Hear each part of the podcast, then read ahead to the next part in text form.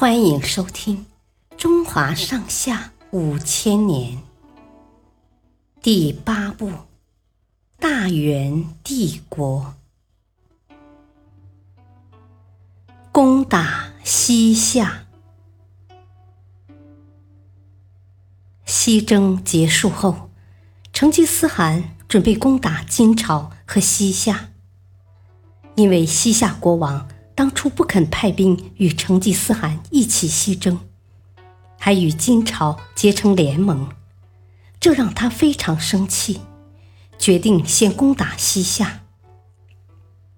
公元一二二六年，成吉思汗与儿子窝阔台和拖雷率领蒙古大军分两路夹攻，向西夏都城进军。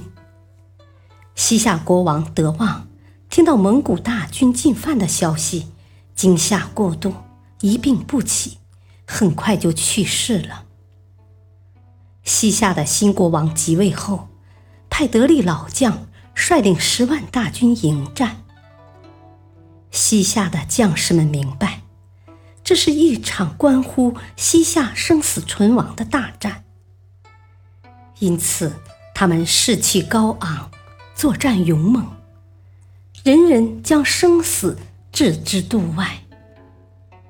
可是成吉思汗率领的是最强劲的骑兵，是一支常胜大军，每个士兵都骑着健硕的战马，头戴皮套，身穿皮甲，手握战刀，异常勇猛。双方大军在结冰的黄河上厮杀。顽强抵抗的西夏军，最终没有敌过蒙古的铁骑，死伤无数。蒙古兵每杀死一千人，就倒插一具尸体，战场上随处可见倒插的尸体。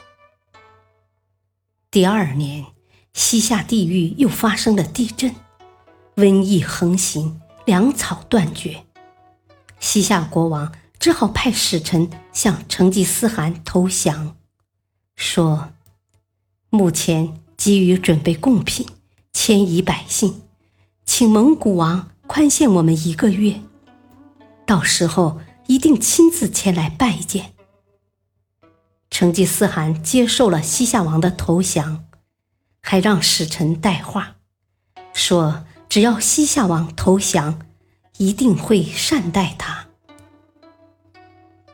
感谢收听，下期继续播讲第八部《大元帝国》，敬请收听，再会。